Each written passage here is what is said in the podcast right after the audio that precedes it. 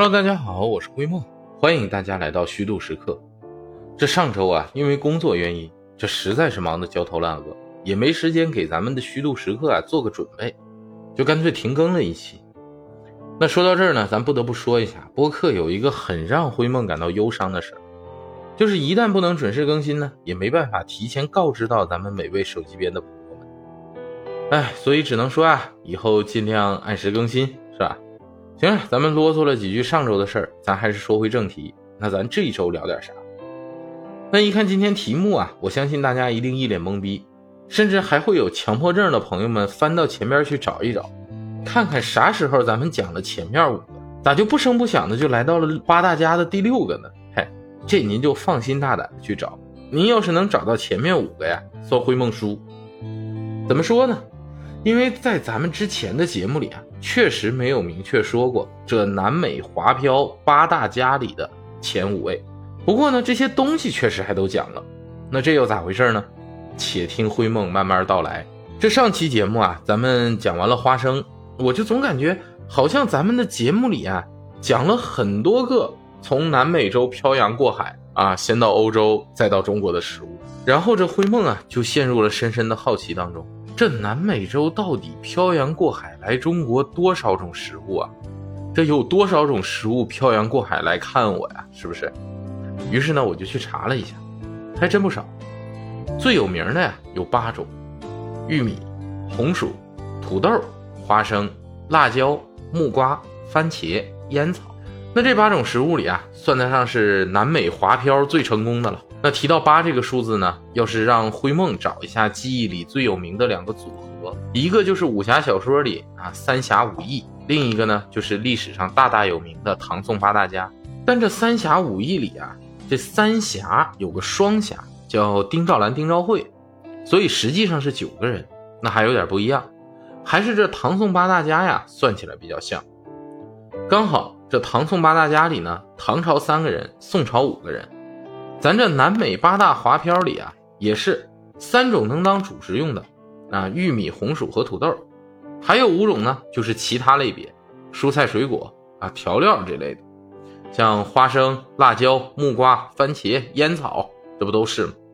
那咱之前聊过雪茄啊，算是烟草，那再加上辣椒、土豆、玉米，再算上上期的花生，啊，八种里边这都聊了五种了。那咱干脆啊，今天就借着热乎劲儿，再聊一聊番茄。番茄这东西啊，和咱之前说的几样啊还有点不同。它和辣椒有点像，就是啥呢？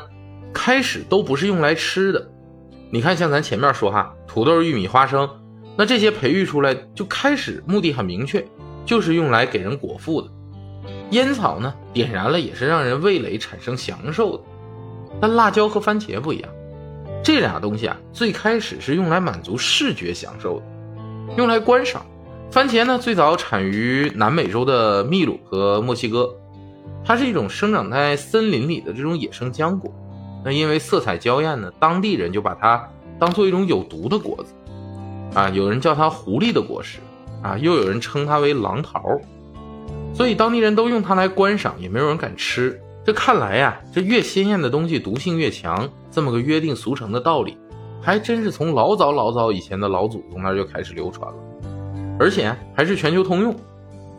那最早关于狼桃能吃的记载呢，也是来源于南美洲的传说里。就传说呀，有一个姑娘啊，她有一些叛逆，还有一些疯狂。哎，等会儿这个串台了啊。这个说是有个姑娘经历了疯狂而甜蜜的这个恋爱之后啊，就陷入了无限的失恋痛苦当中，而且还患上了贫血症，整宿整宿睡不着，那都不想活了。于是呢，这姑娘万念俱灰，就直接摘了几个狼桃吃。谁知吃了之后，不但没有中毒，反而食欲啊、睡眠呐都好了。没过多久啊，又光彩照人了。但这个传说啊，因为南美洲本身的闭塞，也没有流传很广，所以呢，最开始传到欧洲的时候啊，大家也不知道。那根据记载呢，番茄是从16世纪走出南美啊，走向世界。据说呀，是一位英国的公爵啊，名叫俄罗达拉，在南美洲旅游的时候啊，就特别喜欢这番茄这种观赏植物，于是呢，如获至宝一般就带回英国了，作为爱情的礼物啊。就送给了当时的情人伊丽莎白女王，表达爱意。这皇室们做的事儿啊，自然都会引发模仿。于是，在当时的欧洲呢，年轻人在热恋期间都会把西红柿作为象征爱情的礼物相互馈赠。从此啊，爱情果、情人果这类的别名就广为流传了。那西红柿呢，也成了欧洲上流社会的流行产品。咱就想想啊，那时候一个男生向一个女生的表白的时候啊，穿着燕尾服啊。打扮的倍儿立正，然后突然从怀里掏出俩大西红柿，就这画面想想啊也挺哏儿的。但就在这个时候啊，欧洲的人们也和南美洲的土著居民们一样，他是不敢吃番茄的，都是把番茄种在庄园里啊，作为爱情的象征啊，作作为礼品赠送给自己的爱人。那一直到了十七世纪呢，有一位法国的年轻画家，就曾经多次描绘这个番茄。他画着画着呀，就对这番茄这种美丽可爱而又有毒的这种浆果呢，产生了好奇，就特别想尝一尝是什么味道。最后实在抵挡不住他的诱惑了，于是他做了个决定，决定把吃番茄呀作为自己这辈子吃的最后一个食物。为了不给别人添麻烦呢，人家自己也做了一番准备，啊，把自己打扮的特别精神，啊，连整理仪容这事儿都做了。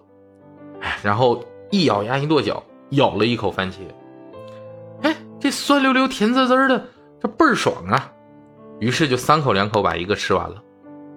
吃完了之后，哎，两手一摊，得嘞，我就安心等死吧，直接躺平，等待死神来，挥舞着镰刀把他带走。这估计啊，迷迷糊糊都睡了一觉了，醒了天都黑了，就纳闷说咋还没死呢？这不但没死。他西红柿这东西，它开胃呀。他吃了一个西红柿，别的也没吃，饿的不行，那饿的肚子都叫了。他又琢磨了，估计是我这吃的不够多，量没到。得嘞，今天就今天了，我再来几个。那又吃了几个，然后就直接睡觉去了。反正等死嘛，想着死我也赚着了，吃了那么多个狼桃。结果第二天呢，发现还没事儿。哎，那这回这画家可高兴了。赶紧就向身边所有的人都宣布这个惊人的发现。那从此呢，番茄作为只供人们观赏的历史就结束了。有上亿人安心的享受了这位敢为天下先的吃货画家冒死为大家带来的口福。再后来啊，到了十八世纪，意大利厨师用番茄做成了美味佳肴，这色彩鲜艳，味道也很好，客人赞不绝口。从此呢，番茄算是在餐饮界正式站稳了脚跟。当然，这些个说法传说呢，也有很多人提过反驳意见。那还有人为了反驳这个，专门考证了人家英国伯爵旅行路线，说那地方不产番茄。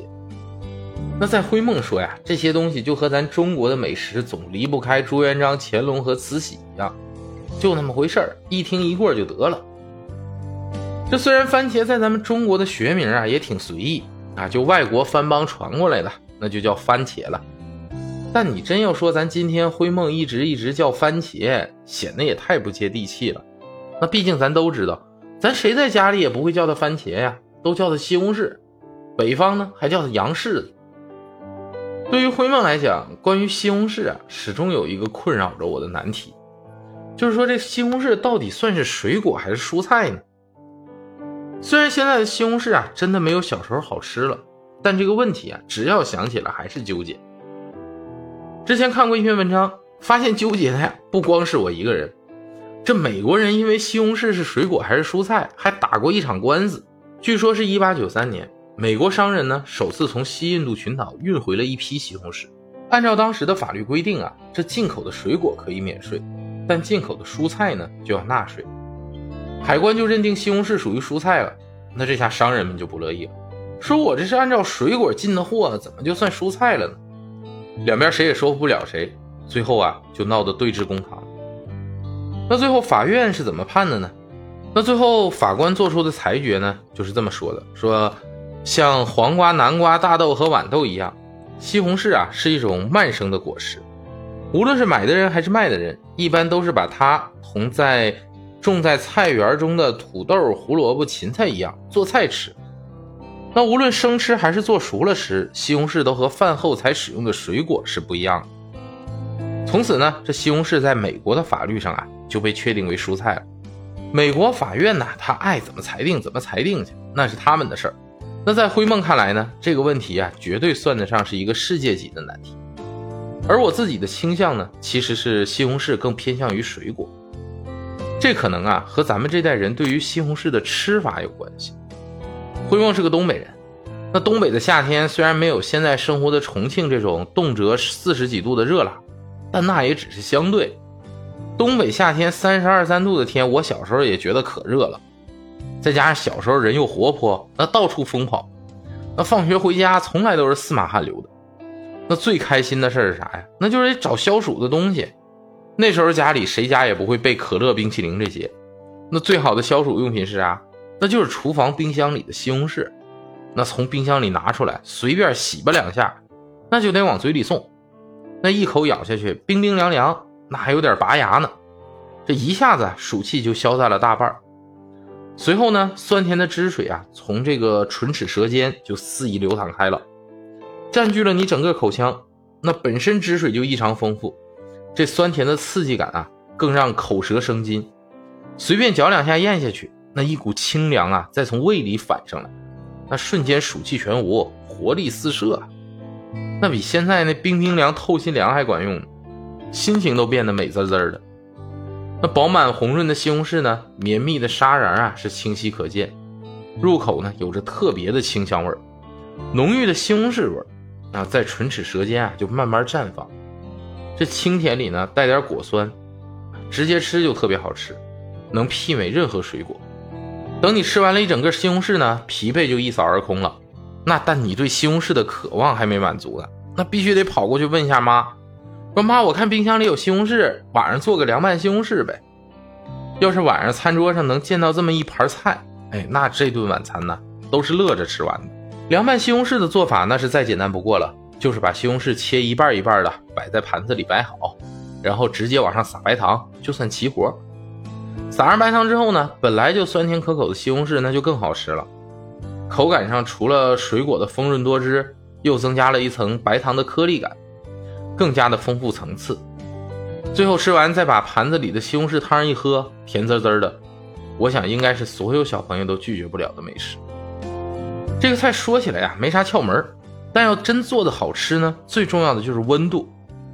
我还记得我刚到重庆那会儿啊，给重庆的朋友提起说做这道菜，他们都说吃过，但觉得不好吃，就是温吞吞的甜。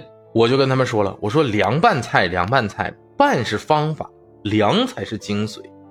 那这就属于谜底儿就在谜面上，咱们先给西红柿来降个温，你放冰箱里放半天，然后晚上再拿出来吃，你借着那股凉劲儿撒上糖，你再试试。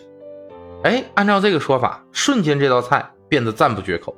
那如果上面这两种吃法呢，都算得上是水果里的吃法，那接下来这两个吃法呀，就是让西红柿是水果还是蔬菜这个问题，在灰梦这儿变成世界性难题的最重要原因。就是番茄炒蛋和番茄牛腩。那在灰梦的印象里呢，下饭菜这个说法啊，要么是咸的，要么是辣的。那番茄炒蛋呢，是我在下饭菜里发现的唯一一个例外。酸甜口的菜竟也可以如此的下饭，直接舀出来啊，直接拌到饭里边，让每一粒饭上都沾满了西红柿酸酸甜甜的汁水和炒鸡蛋炒出来的油脂的香气。啊，整个一碗饭变得滑腻无比，香气四溢。那就着这西红柿炒鸡蛋啊，干饭人们随时都能消灭个几大碗。做法上呢，咱就不多说了。那之前聊鸡蛋的时候呢，咱也快把煎炒烹炸各种鸡蛋说全了。咱们来多说说啊，这番茄牛腩，这两样东西其实灰梦都特爱吃。牛肉的肉味重，啊，即使炖的再软烂呢，也不失嚼劲儿。那番茄呢，具有清香的酸甜口感。这两者呀，看似矛盾，但却又能完美的融合在一锅里。我觉得呀，这就是料理的奇妙。番茄炖牛腩呢，你不想炖的清汤寡水，就肉是肉，汤是汤，番茄是番茄。不想炖成这样的小窍门呢，就在于啊，你要把准备放到锅里炖的番茄分成两份儿，这一份呢切大块用于最后煮，另一份呢就切丁儿。